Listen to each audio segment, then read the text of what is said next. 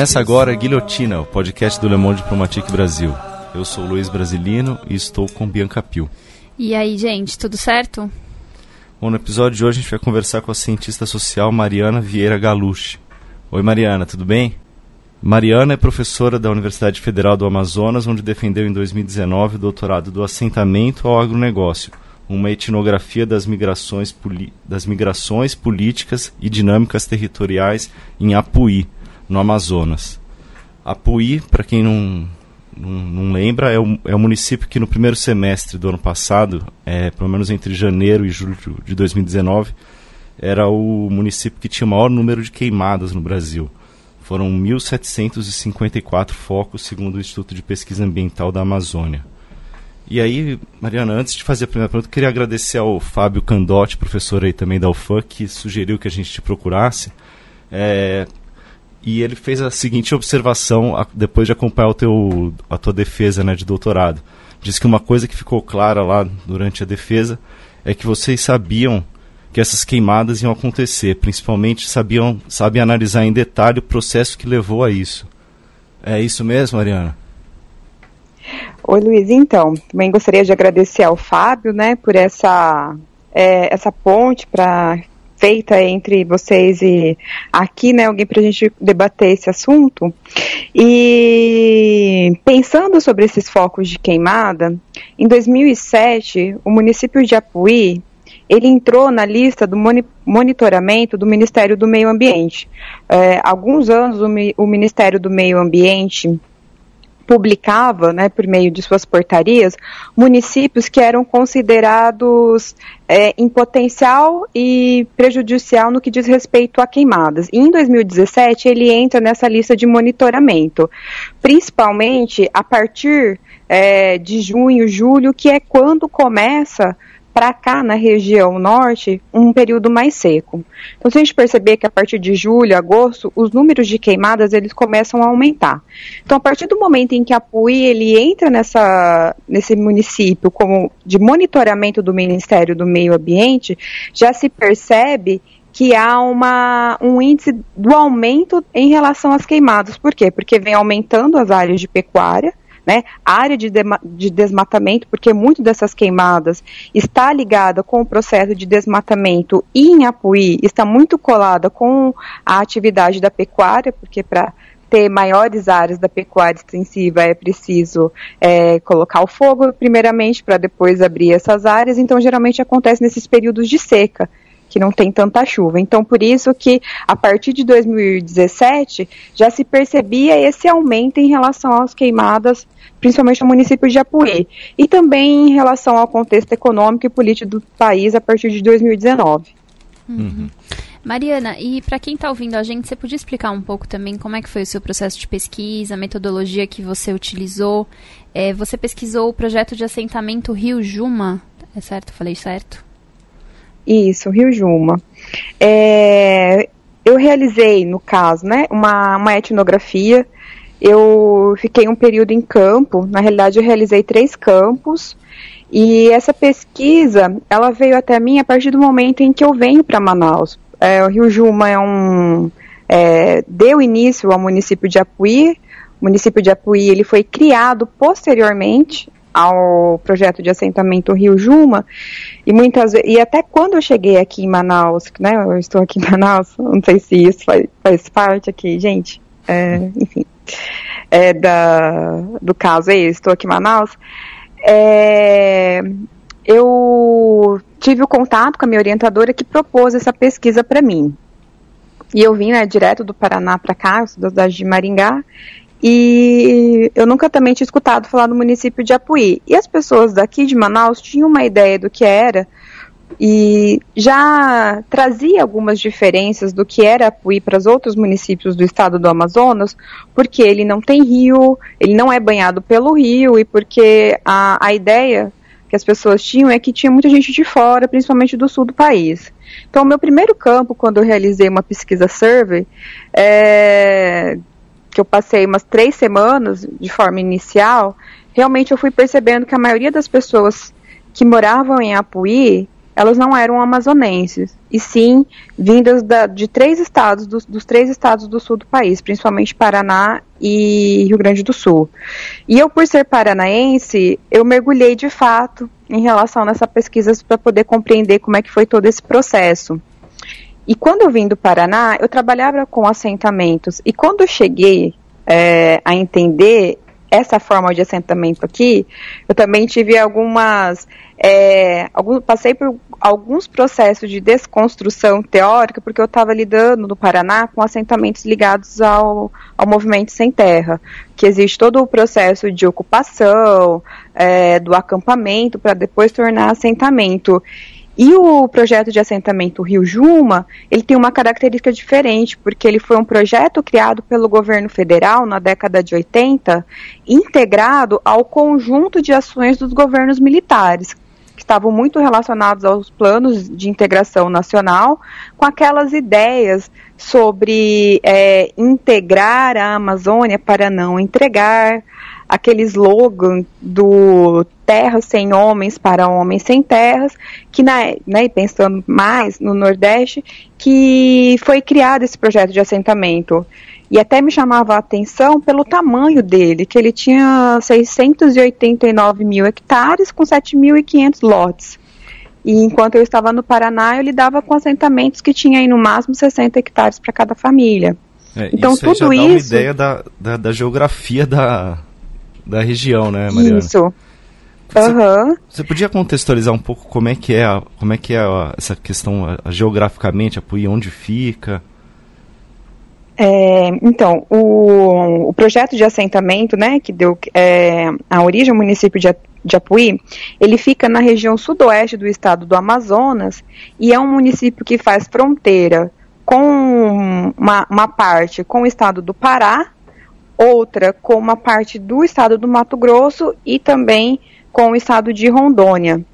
E essa característica que eu falei de algumas diferenças de cidades do estado do Amazonas faz com que Apuí tenha uma relação né, é, econômica e cultural mais com a cidade de Porto Velho, porque tem estrada, porque Apuí, ele, o projeto de assentamento, de assentamento ele foi demarcado é, em meio à Transamazônica, tanto é que hoje a avenida principal de Apuí é uma parte da Transamazônica, a avenida principal, aquelas avenidas que você entra pela né, a estrada, ela corta o município, e a avenida principal é a Transamazônica, que é a BR-230.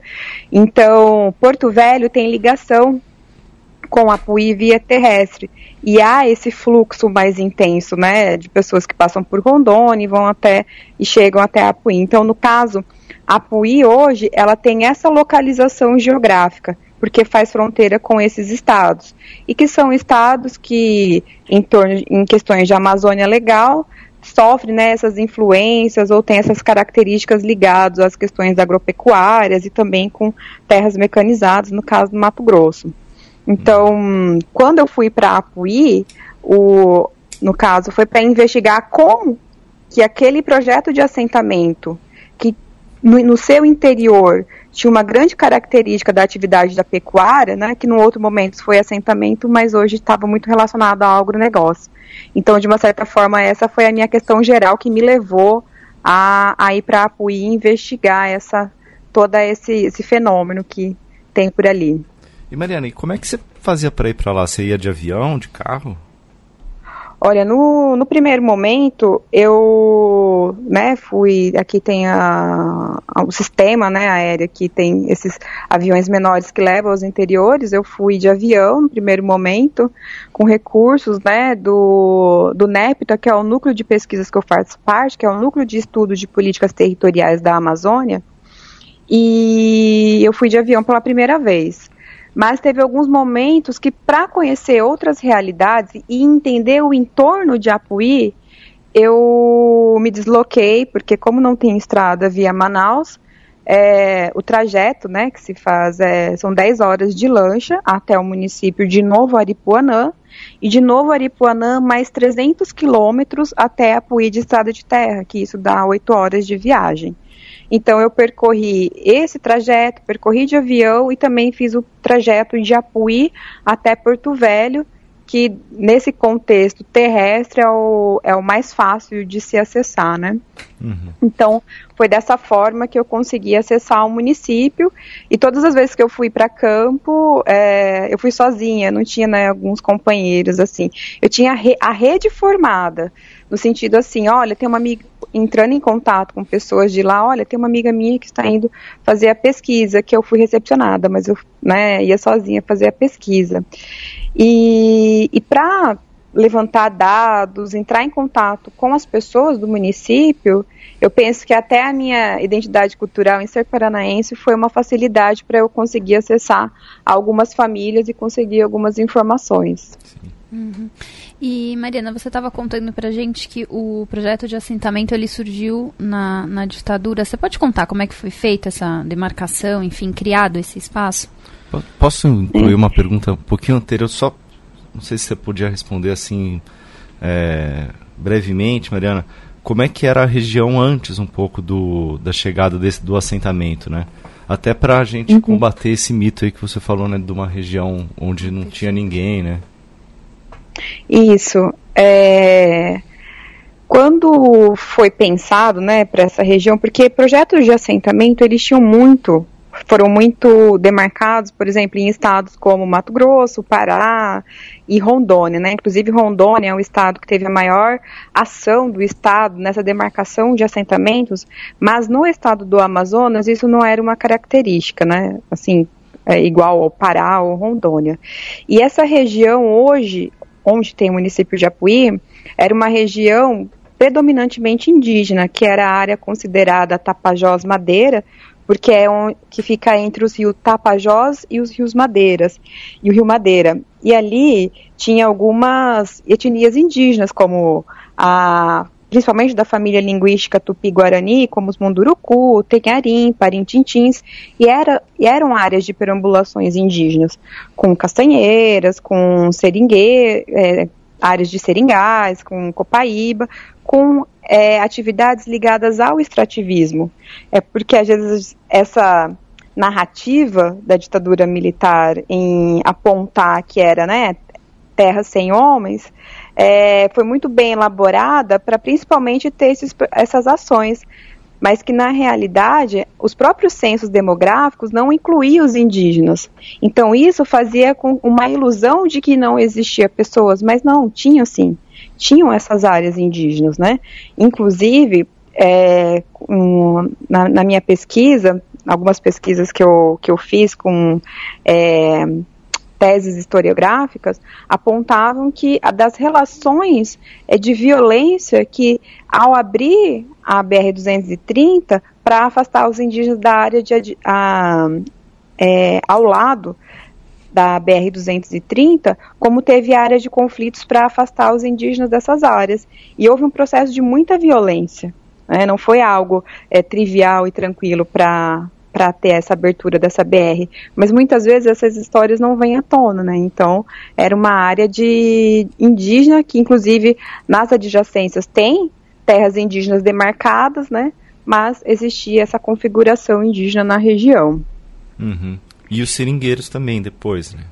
Tam, isso então. também, na realidade, porque o estado do Amazonas, né, os seringais, principalmente pós Primeira Guerra Mundial, retornando pós Segunda Guerra Mundial, que tinha as áreas de comunidades extrativistas, e na região de Apuí, por exemplo, tem o Rio Sucunduri, o Rio Aripuanã, que tinham a, os seringais, essas comunidades, que também forneciam, né, estavam envolvidos nessa economia internacional da borracha naquela época, que também tinha essas comunidades.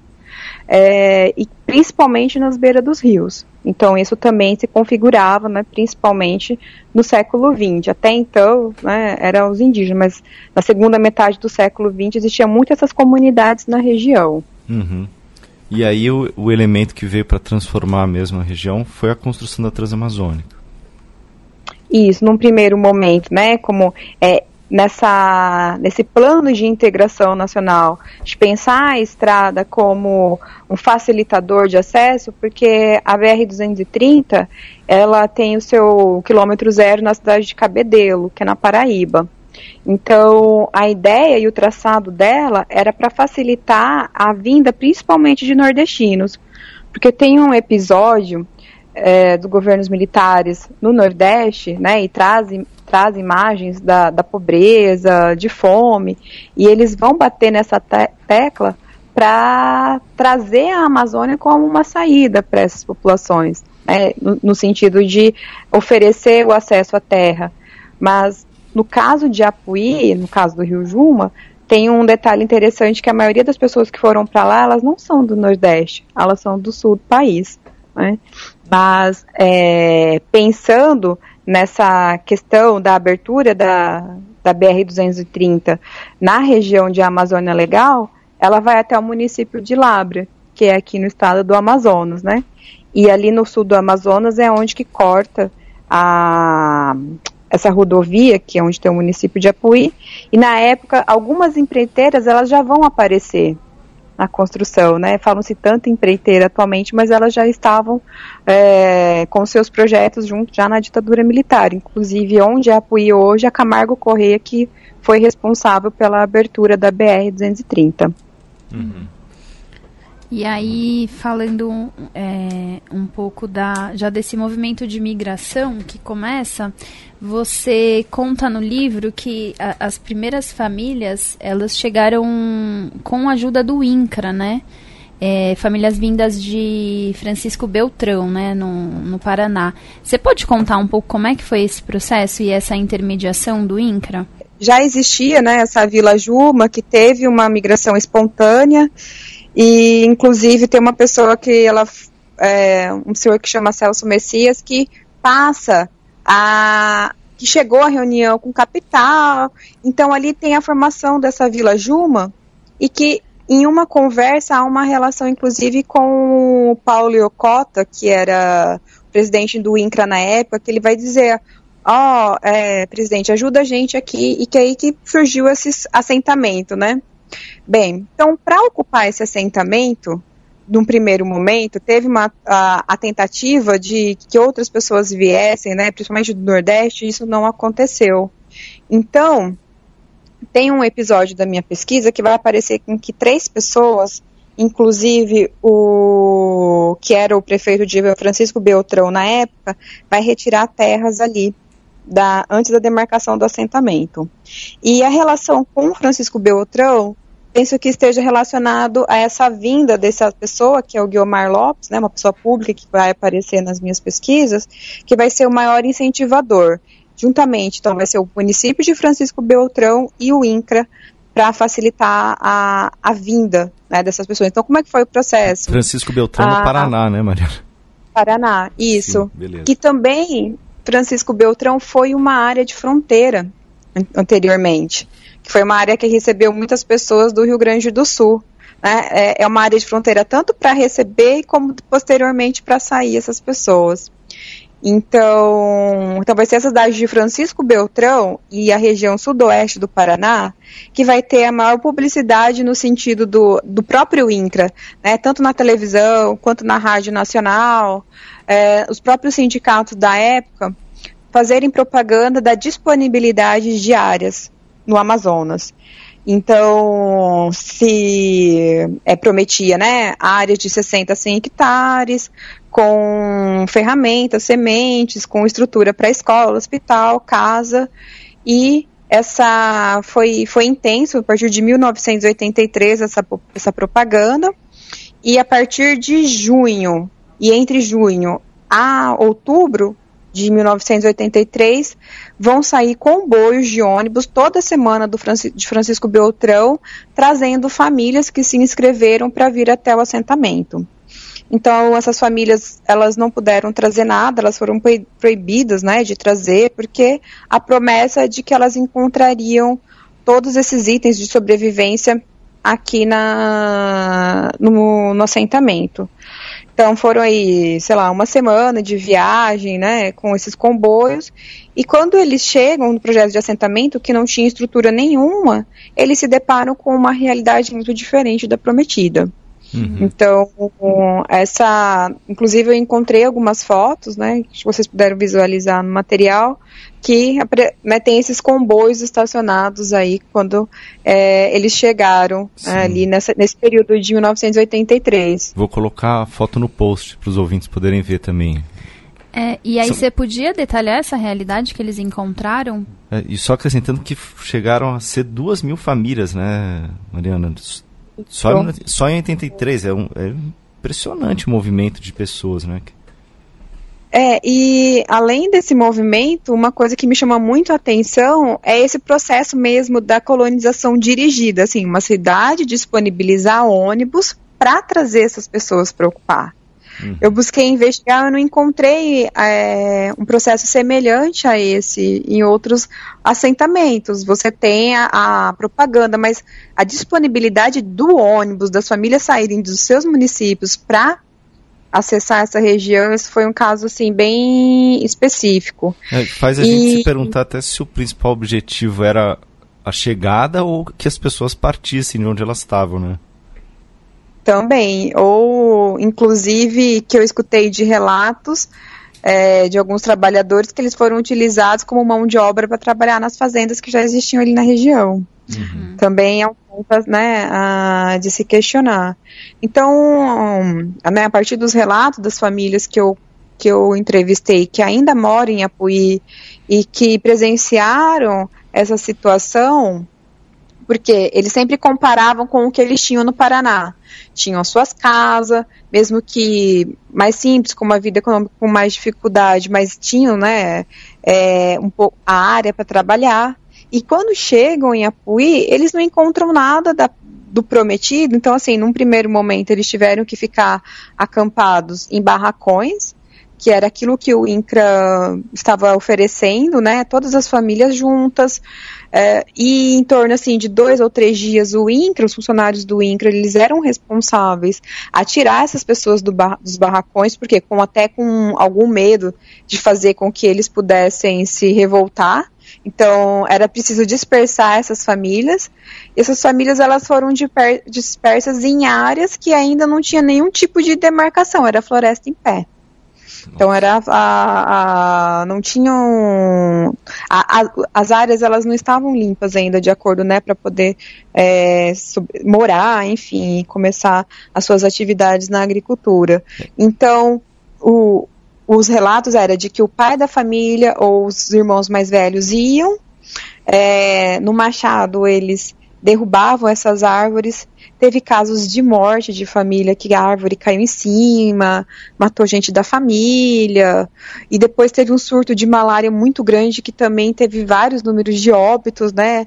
Inclusive algumas pessoas apontam que, que isso foi a, uma, um dos momentos mais difíceis de superar, que foi esse período de malária, e que com o trabalho assim, do corte da, da, da própria floresta, é, e depois que eles foram destinar, quando eles foram para os lotes com as famílias, eles receberam o que eles falam, né, muito da lona azul, que foi o que eles receberam do INCRA como moradia. Então, era algumas tábuas, essa lona azul, e era ali que eles tinham que tentar essa sobrevivência. E eram famílias que tinham aí de quatro, cinco, seis filhos, alguns vinham, né, famílias de irmãos, pais, gente mais velha. E foi uma situação de muita dificuldade e que além da dificuldade, os motoristas de ônibus eles eram proibidos a levar as famílias embora. Se elas as famílias chegavam, né? Ah, eu quero ir embora. Não, os motoristas de ônibus eles eram proibidos a, a retornar essas famílias. Cara, é inacreditável então, essa situação, né, Mariana? Que o governo fez com é, essas famílias, né? É surreal. Isso. É, é uma, é uma situação assim que a gente nem imagina como que você vê o município hoje, mas não entende como que foi todo esse processo e saber como que essas famílias né, enfrentaram todas as diversidades, porque tem um dado também que eles, elas chegaram ali no mês de julho, agosto, que eram os meses mais quentes. Saíram de um inverno, né, do Paraná, e chegam aqui numa região muito quente, e assim, a tudo diferente, a alimentação, né? As, a, tiveram que comer carne de caça, babaçu, açaí, essas coisas que tinham na região. E também não tinha é, nem postos de saúde, no caso, em relação à malária, né? Foram as narrativas que eu, eu escutei, né, foram bem complexas, assim, até é, da, da, minha postura enquanto pesquisadora foi difícil no momento de saber que aquelas famílias passaram por aquela situação. Uhum. Mas, assim, teve momentos de próprios fazendeiros de Rondônia que vinham de caminhão buscar pessoas, quem quisesse ir embora. Né? Aquelas que é, tinham interesse de voltar, alguma, algumas foram para Rondônia, né? porque há um dado que mais ou menos 60% dessas famílias voltaram. E também a própria companhia de alimentação do governo, que era a Cobal, também não. O próprio alimento que trazia, muitas vezes os, é, já vinham estragados, então eram situações assim bem complexas que essas famílias passaram para tentar é, sobreviver ali. A gente fala sobrevivência, né? Mas de tentar essa a, dar início a essa nova vida. É, que eles se livrar contra... de, uma, de uma enrascada, né? De uma armadilha quase, né? Aham. Uhum. Então, to, tudo isso, né? Esse conjunto de, de situações do qual eles passaram é, né, nesse dado 60%, mas há aquelas que enfrentaram porque não tinha opção. Como é que eles iam? Umas venderam tudo no Paraná, não tinha nem para onde voltar. Né? E, e, a promessa era interessante para quem tinha 5, 6, 7 hectares, com a promessa de 100, isso era atrativo. Só que no final das contas não foi bem isso que eles encontraram, né? Uhum. Foram uma área de floresta densa. Sim. Mariana, e aí com a, com, a, essas famílias deixando essa, essa área, o assentamento, o que aconteceu com, com essas terras? Bem, a, o assentamento, né, considerando todo ele, com essa capacidade de 7.500 lotes, anterior à demarcação já existiam algumas fazendas.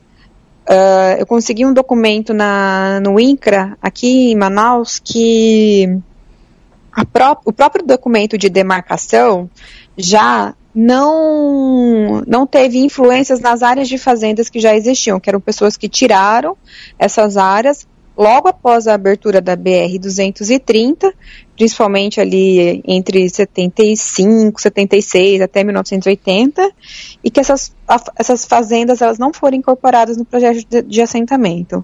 Então o que acontecia? Algum depois, né, da essas fazendas para que elas pudessem não apontar que pudessem aumentar as suas áreas, mas se favorecer da saída dessas pessoas, elas pagavam, e que é aí que entra essa questão, né? Qual que era a mercadoria, o que, que circulava? Era o que eles chamavam de benfeitorias.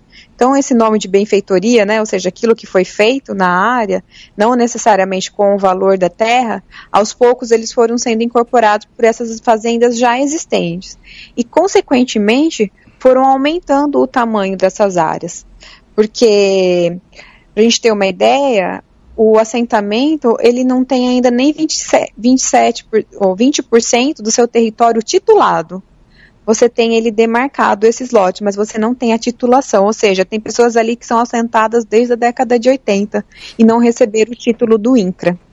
Então, o que, que acontece? Há essa flexibilidade, né? essa, essa é, essa condição que é passível de, de se ter uma flexibilidade e incorporar novas áreas.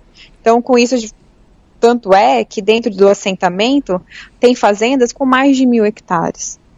Então, isso porque isso, consequentemente, já é, tendo essa origem lá atrás, essas famílias que foram saindo, foram vendendo as suas benfeitorias e essas fazendas foram incorporando essas áreas. É. Então, essa é uma situação que aconteceu. É, a gente vai aprofundar um pouquinho é, disso daqui a pouco, mas eu queria falar de uma outra onda de imigração que aconteceu, que foi a dos brasiguaios. Que, aliás, você podia explicar um pouco pra gente, né? Mas lendo a tese, pelo que entendi, são brasileiros que moravam há um, há um tempo no Paraguai e também foram atraídos para a região para morar. Como é que foi esse processo de, de chegada dos brasiguaios? É, os brasiguaios, é, até quando eu fiquei sabendo que tinha brasiguaio aqui na, em Apuí, eu falei, nossa, como é que, né, também chamou a atenção é, esse dado.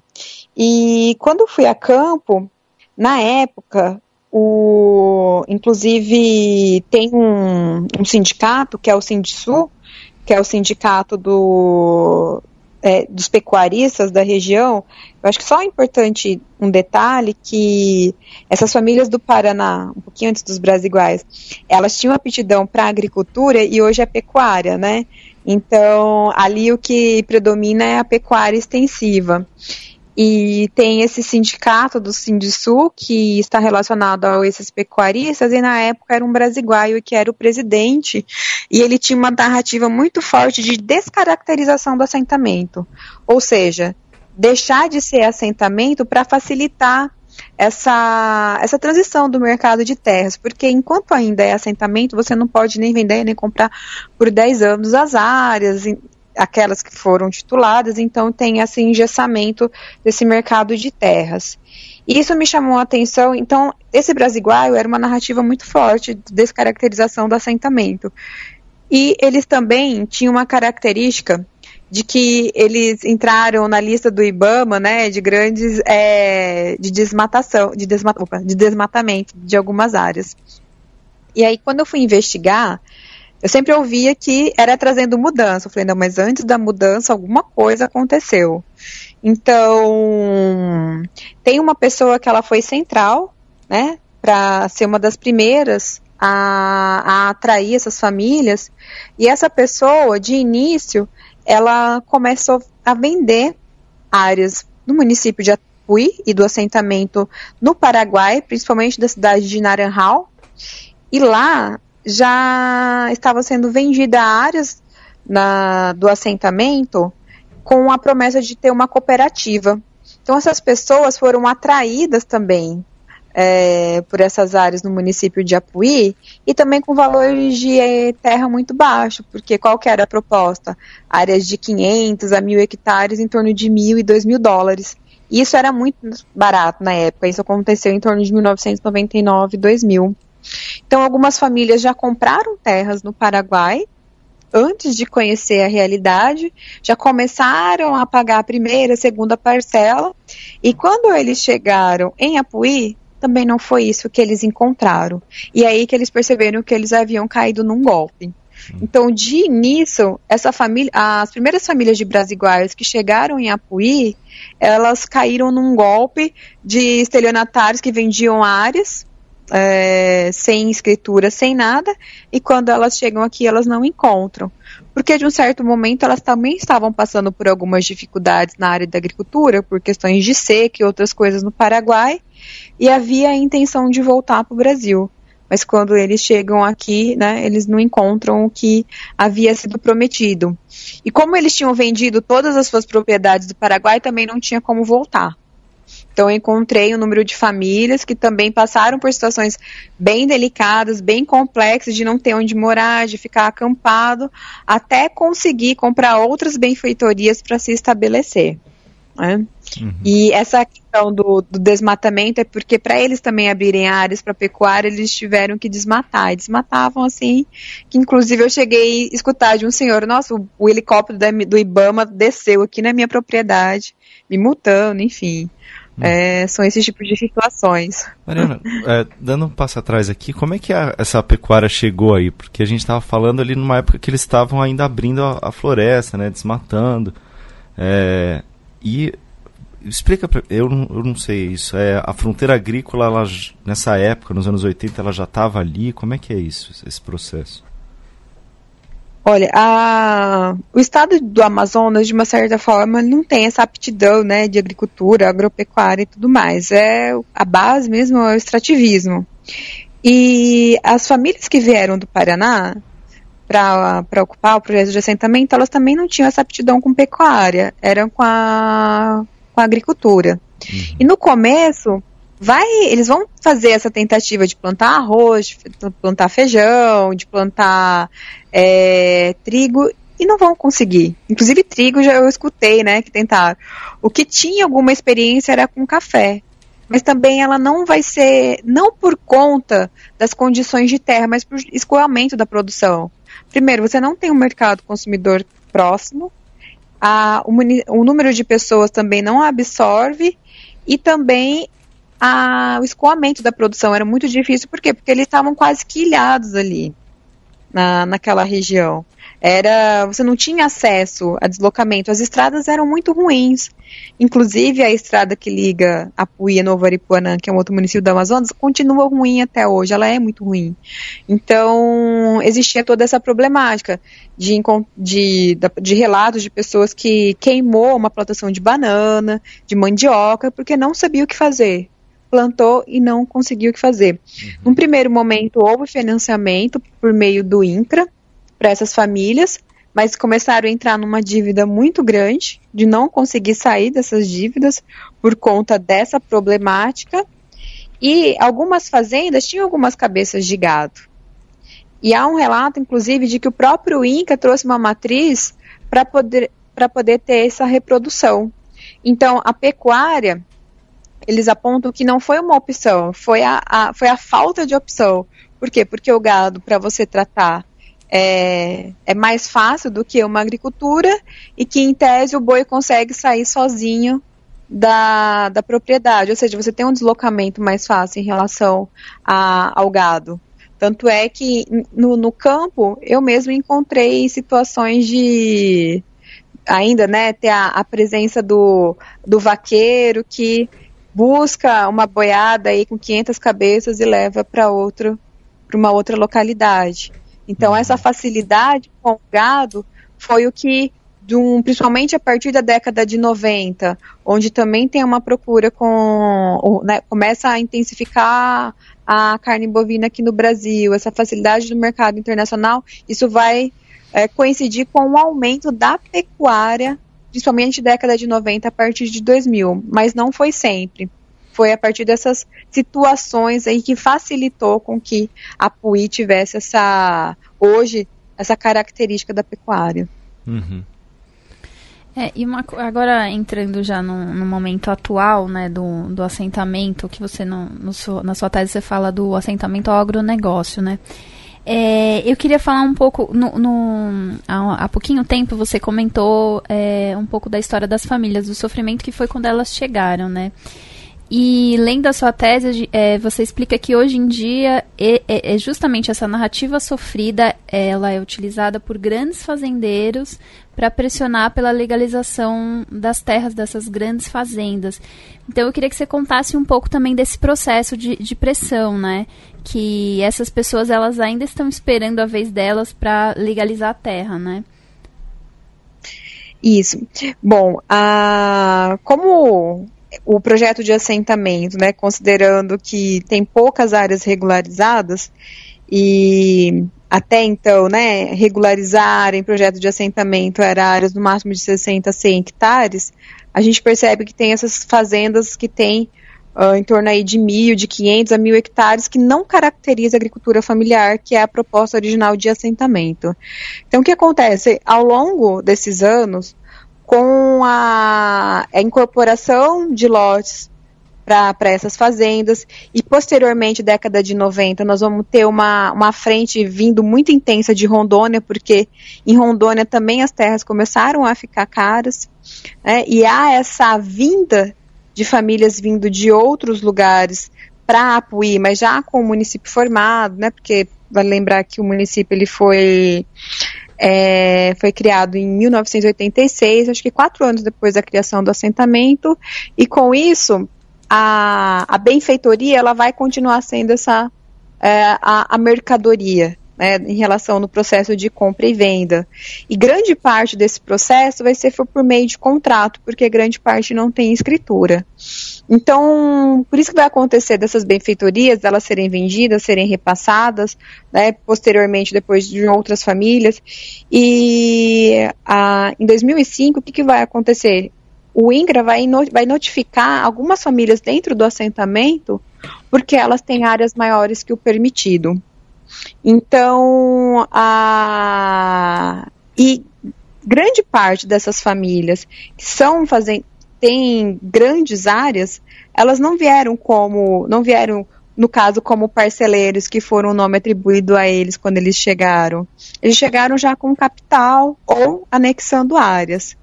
E a partir desse momento em que essas famílias elas foram notificadas, elas se organizaram coletivamente para poder é, se, se defender. Então, o que aconteceu? A, os advogados contratados por essas famílias, que depois criaram o Sindisul, que era né, o dos grandes, é, começar, começou a investigar toda essa história e nessa história de identificar quem foram os primeiros que chegaram, ouviram muito essas narrativas das dificuldades. Né? Então, assim, é, quando passaram a investigar de fato como que as primeiras famílias chegaram, as famílias que vieram no ônibus, e isso foi um material montado por meio de fotos, de depoimentos que os advogados conseguiram. E isso, né, foi, isso foi incluído no processo. Mas vale destacar o quê? Que grande parte desses fazendeiros hoje de Apuí, os grandes pecuaristas, eles não são o que vieram nos ônibus. Ou vieram depois ou vieram com capital. Mas essa narrativa foi utilizada nessa defesa. Então, o que, que aconteceu num caso, por exemplo, de um grande pecuarista? É, que ele, que, porque o que, que eles queriam? Que até quatro módulos fiscais rurais fossem regularizados dentro de áreas de assentamento, que isso dá aproximadamente 400 a 500 hectares. Então, tem casos que você pega o CPF do pai, o CPF do filho, o CPF do outro filho, e que nessa organização territorial eles acabam tendo de 1.000, 1.500 hectares de áreas regularizadas, mas baseado nesse argumento dos módulos fiscais rurais e também da própria narrativa aí construída por esses grandes fazendeiros. Uhum. Mariana, e a, a gente eu, tô com uma imagem assim né, uma, da colonização começando é, a, a, pecuária que você falou que foi a, uma não opção, né, dada as, a falta de, de estrutura do lugar. E eu, hoje em dia a gente falando de uma do, do agronegócio, né? De uma produção inserida num, numa cadeia global e tal. Como é, como é que foi essa transição? O grande parte dessa, dessa questão de, da transição, a, principalmente a partir da década de 90, né, a, quando alguns bancos, por exemplo, o Banco da Amazônia, a, que era o BASA, né, vão começar a financiar é, a pecuária. Tanto é que quando esses alguns com essa facilidade, né, da de, daqueles que vieram com capital e de acessar alguns recursos, quando eu falo assim, aqueles que vieram com capital foram famílias principalmente que vieram de Rondônia, mas que não são de Rondônia, vieram já de outros lugares do Brasil, principalmente de Minas Gerais, Paraná, do Rio Grande do Sul. É, quem quisesse trabalhar com pecuária era uma existia o financiamento tanto pelo Fundo Nacional, pelo Fundo Nacional e como pelo BASA, que era o Banco da Amazônia na época, e que com isso vai facilitar essa criação de gado.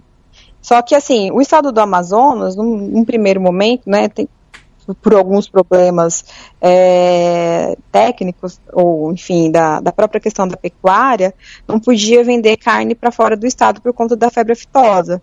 Mas você tinha um mercado consumidor aqui que, né, em Manaus, de uma certa forma, recorria a essa, a essa esse acesso a Apuí. Então, com isso, com essa facilidade da pecuária, de, da, do próprio processo de formação de pasto porque no primeiro momento você tem que, acho que eu expliquei no início, né? É, você tem a floresta em pé, mas você espera o período de seca, você tem um período, por isso que dá as queimadas, né? De colocar o fogo, depois de limpar e você ter o gado. Só que como o solo ele não tem tantas riquezas assim, e você também não tem tantos investimentos, o que, que essas pessoas vão fazendo? Eles vão abrindo outras áreas, vão abrindo, vão desmatando mais áreas. Né? Existem algumas regiões no Brasil em que você consegue, com a área e com recursos e com tecnologia, é, ficar na área. Aqui não, elas vão abrindo, porque o pobre, o solo vai sendo enfraquecido, a, a gente sabe, né, o, o, o gado, ele tem a, a, alimentação ela é fundamental para a sua produtividade e com isso vão abrindo outras áreas. E aí passa por todo esse processo novamente de esperar o período de seca, colocar fogo, cortar a floresta e colocar o gado. E por isso que vai tendo essa facilidade, facilidade da abertura de áreas.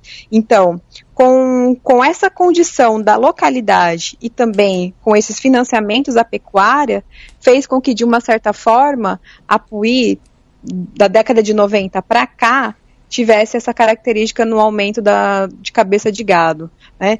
E a região, ela também é toda voltada com a sua narrativa para o agronegócio. Desde 1986, as grandes, vou falar grande festa de rodeio porque não era, mas essa cultura ela é muito enraizada na, na, na cidade. Da cultura do rodeio, da realização de feira agropecuária. Então, isso é uma característica local que faz com que é, há essa, essa mola propulsora do local. Né? Uhum. E junto a esses financiamentos, vão abrir casas agropecuárias que vão incentivar ainda mais esse comércio. Né? A, a, a cadeia produtiva, ao longo do tempo, ela vai começar sendo estabelecida pelos, pelos mercados, pelo, assim, pelos empreendimentos que vão comprar essa carne, pelas próprias pessoas que estão lá, que são olheiros, que tem esse comércio de compra e venda da região, né?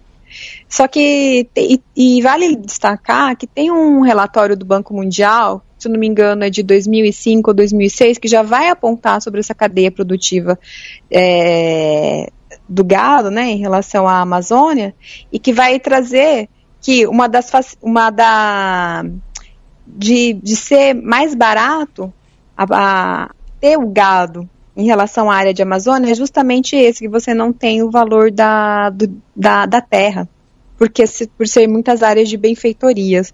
Né? Como eu encontrei de um grande pecuarista que veio já depois de 2000, que as terras que ele conseguiu vender em Rondônia, ele conseguia comprar três vezes mais na, em Apuí. Só que lá ele tinha título e aqui não. E eu perguntei se isso não era um problema. Ele falou assim: ah, não, mas uma hora isso vai regularizar.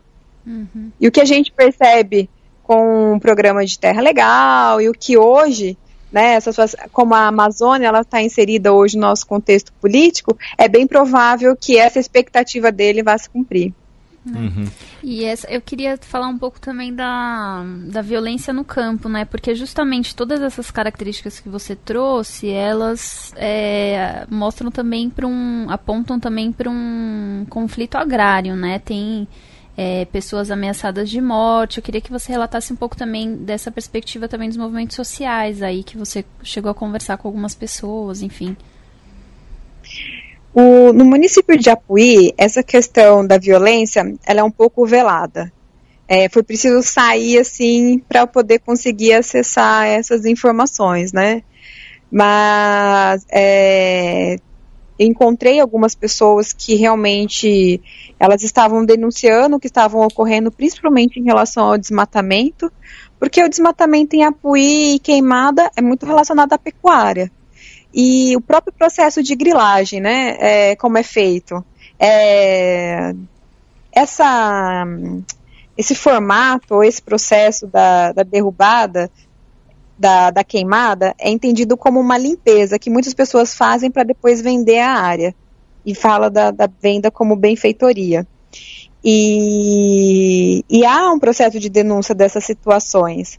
Mas são poucas as pessoas que fazem isso porque nos últimos anos a gente tem percebido um, um descaso ou uma ausência, inclusive, do, do poder público com essas pessoas que são ameaçadas de morte, né? Até a própria CPT, nos últimos anos, que é a Comissão Pastoral da Terra, que publicavam a. Né, tinham as pessoas que estavam sendo ameaçadas, que ouviam essas pessoas, a gente percebe até que houve um enfraquecimento desses movimentos, e muito dos casos, no caso de Apuí, né, de um senhor que ele é monitorado pela Polícia Federal porque ele, de uma certa forma, denuncia casos, por exemplo, da, desse desmatamento, a, a, utilização muito intensa de agrotóxico também, que isso acontece, né, pulverização via aérea na região para matar, é, um, assim, em relação a próprias questões levadas ao, ao pasto, ao pasto.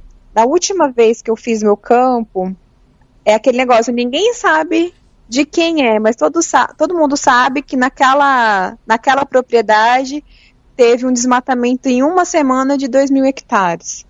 Então, assim, é, é gente que tem capital para fazer isso. Não é qualquer um que vai desmatar 2 mil hectares em uma semana.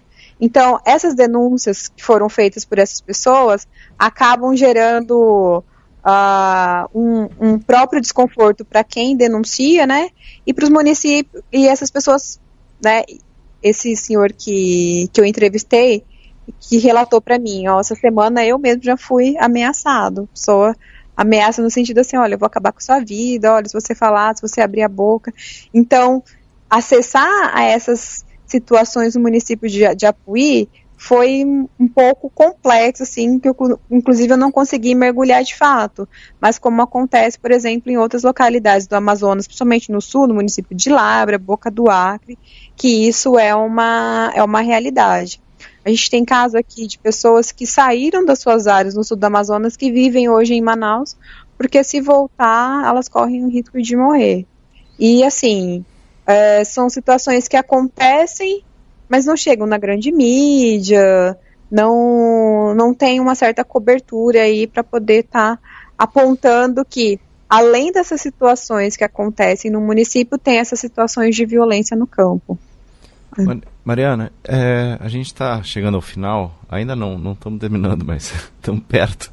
É, queria te perguntar como é que está a situação hoje em Apuí, para a gente ter uma ideia assim. Eu estou pensando aqui, uma ocupação é, mais intensa com pecuária já há 30 anos, é, a, muitas vezes baseada na queimada, mas ao mesmo tempo, ano passado, foi um, um município, por um período, lá, um município do Brasil onde teve mais queimadas. É, então, não é que já está tudo queimado, mas como, como, é que como é que você resumiria a situação Sim, de Apuí? Uh, porque na realidade a, a PUI tem a, a sua área territorial, apesar da, dela ser grande, ela tem várias unidades de conservação no seu interior. Então, as unidades de conservação que foram criadas nos últimos anos, elas têm uma característica dessa questão da proteção ainda, né? Então, por exemplo, a gente tem a Floresta Nacional de Jatuarana, Parque Nacional Juruena, o Parque Estadual Sucunduri, Floresta Estadual Aripuanã, que elas ainda estabelecem essa configuração da preservação de algumas áreas. Né? O, o, maior receio é que futuramente essas áreas deixem de ser florestas nacionais, que tem área de preservação. Inclusive, a PUI, é, no seu território, tem grande jazida de fosfato e potássio, que são interessantes para áreas mecanizadas, principalmente de Mato Grosso. Essa, essa é uma característica que, que, tem, que tem ainda nessa realidade de Apuí. Como o município, como eu estava dizendo, ele tem gran, uma, uma grande área de extensão, há dificuldade do monitoramento dessas áreas. Então, o que. E o que se supõe, por exemplo, dessas áreas que são derrubadas em grande quantidade em pouco tempo, pode até ser pincelar aí ou sinalizar para uma vinda da cultura do soja ali na região. Então, o receio que se tem, porque já se fala muito em soja em Rondônia. Né? Há 20, 30 anos atrás você não se falava nisso, era pecuária. Hum. Hoje você já tem até, por exemplo, a Embrapa que faz encontros discutindo soja em Rondônia. Então, o receio é que isso pode, na cidade de Humaitá, que é vizinha ao município de Apuí, isso já é uma realidade. Então, porque, né, como eu escutei em campo, o boi empurra a floresta e a soja empurra o boi. Uhum. E, e, isso pode ser uma realidade ali, porque até 2016 a gente tinha a moratória da soja, que era proibido produzir soja aqui no estado do Amazonas, e isso já caiu. Então, isso pode vir a ser uma realidade é, no município daqui a alguns anos. Mas a, né, quando o, você falou ah, o ano passado, mas no, os dados do Amazon sobre o desmatamento do mês de fevereiro de 2020, a Puí aparece como um dos municípios mais críticos, se eu não me engano, o quinto, de toda a Amazônia Legal. Uhum. Então, é. tem acelerado esse desmatamento nos últimos, não vou falar nos últimos anos, mas principalmente nesse no governo atual. Sim, isso que eu ia te perguntar, a expectativa para esse ano, para os próximos, é péssima, né? É, e, e assim, além disso, a, a linha Puí teve em 2005, né, considerado o Eldorado do Juma, uma região de, de minério, né? E hoje ali, uh, esse garimpo do, Jum, do Juma, que foi encontrado por garimpeiros, hoje quem está ali na região é uma grande é, multinacional que é a BBX. Então eles já estão explorando a região. Então isso é só uh, um passo para também intensificar ainda mais a indústria de minérios na região, uhum. que também é uma outra vertente que acontece ali. E a gente sabe que o desmatamento de, de mineração ela é, ela é pior, né, do que de pecuária. Sim. Mariana, a gente está terminando, e aí eu queria te perguntar isso, se a, a, tua, a tua, a tua pesquisa, ela é focada no município de Apuí. O que Sim. você investigou e as suas conclusões, elas podem ser extrapoladas aí para a região? Em que sentido? Olha, o, o grande, quando é, ao, ao, final, né, terminar de escrever, é aquela sensação assim, se não frear isso aqui, pode vir a, a, a se expandir. Né? E quando a gente fala se expandir, é acessar outros municípios do estado do Amazonas, principalmente próximos ali àquela fronteira, né? Que é Manicoré, Novo Aripuanã, que é essa região que é próxima ao Rio Madeira. Então, se as unidades de conservação, que elas foram criadas, né, principalmente depois com o ICMBio, que, que teve aí um papel importante nessa, nessa realidade de proteção do próprio estado do Amazonas, se essas áreas elas não forem respeitadas, isso pode trazer um processo maior e intensificar o desmatamento, porque fala-se tanto hoje, né, tá tanto uh, essas discussões sobre essas mudanças climáticas em relação à Amazônia, mas há um grupo de pesquisadores que está aqui, que há anos estudam isso, e que eles apontam sobre o processo de que assim, que se a floresta amazônica chegar a um ponto de 25% do seu desmatamento, ela pode entrar em processo de savanização. E aí a gente está beirando entre os 18% e 19% desse processo de desmatamento. Então a gente está com uma margem aí curta, né, se de entrar num, num caminho sem volta para a floresta amazônica, que é a que chega a ser regulador mundial climático em, em, relação a essas questões de chuvas no Brasil, é uma das últimas florestas tropicais que se tem, então ela tem essa grandiosidade nesse sentido é, das regula dessas regulações aí ambientais e climáticas, mas que os dados estão apontando para essa preocupação.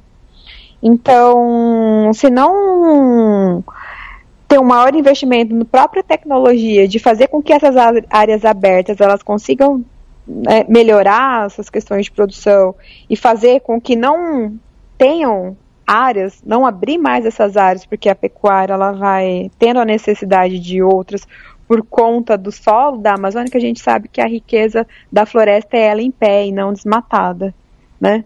E o solo, se você ocupa aí um, dois, três anos, você já vai procurar outros espaços. E se essas unidades de conservação elas não forem monitoradas, não forem respeitadas, o, o perigo maior que eu vejo é esse, né?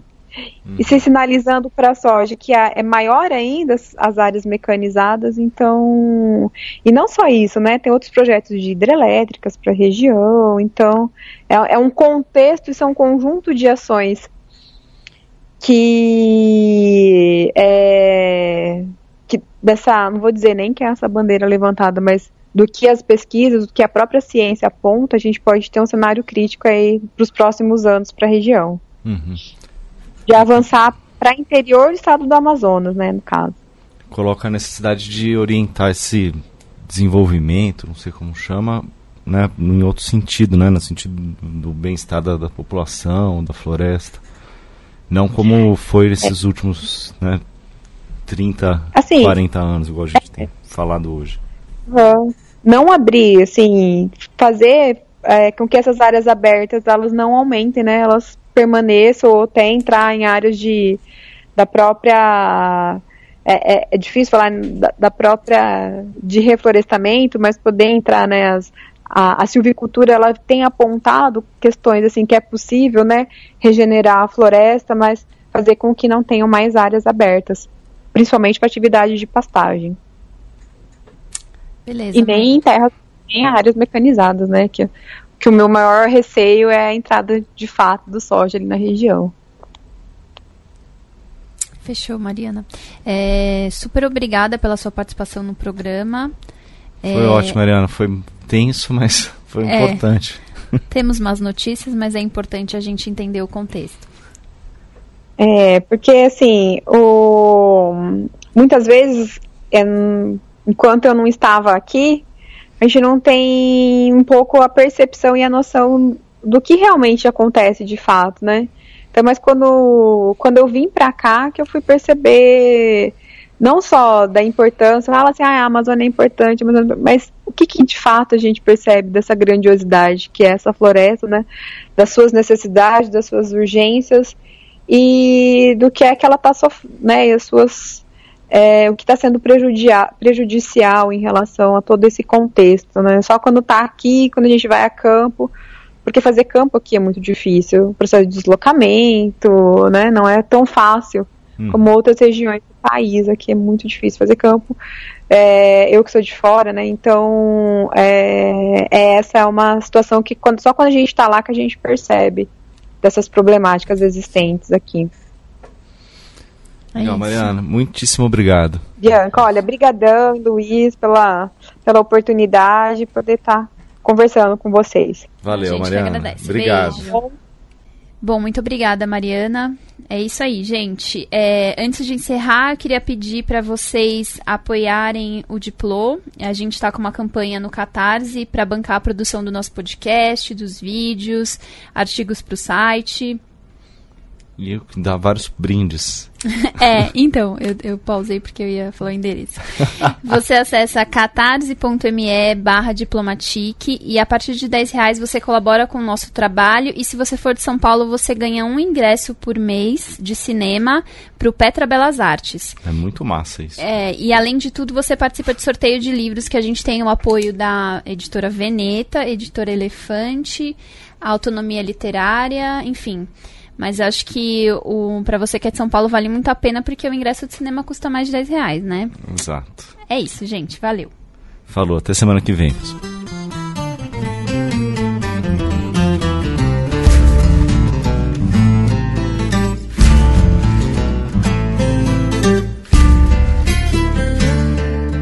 Já chegou a hora, quem lá no mato mora é que vai agora se apresentar.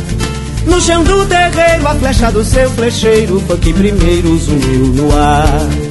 Vi seu aimoré, seu coral, vi seu guiné, vi seu jaguaré, seu araranguá. Tupaíba eu vi seu tupã, vi seu tupi, seu tupiraci, seu tupinambá.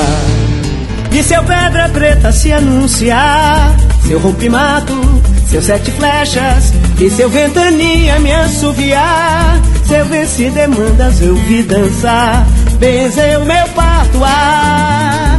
Vi seu pena branca rodopiar, seu mata virgem, seus sete estrelas, vi seu viramundo me abençoar, vi toda a falange do Juremar, dentro do meu gongar.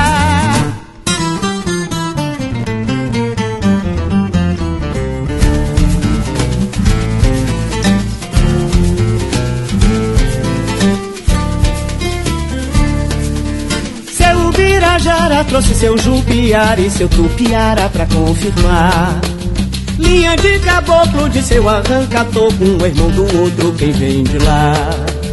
Com berloque joia de seu araribóia, com seu jiboia beirando o mar. Com coca burduna chegou seu grajaúna, que baraúna mandou chamar.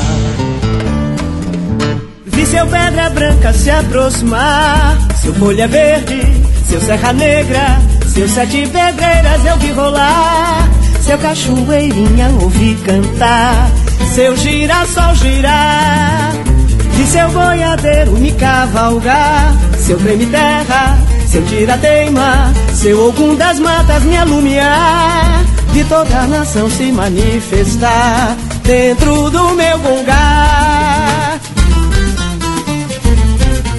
Chetua!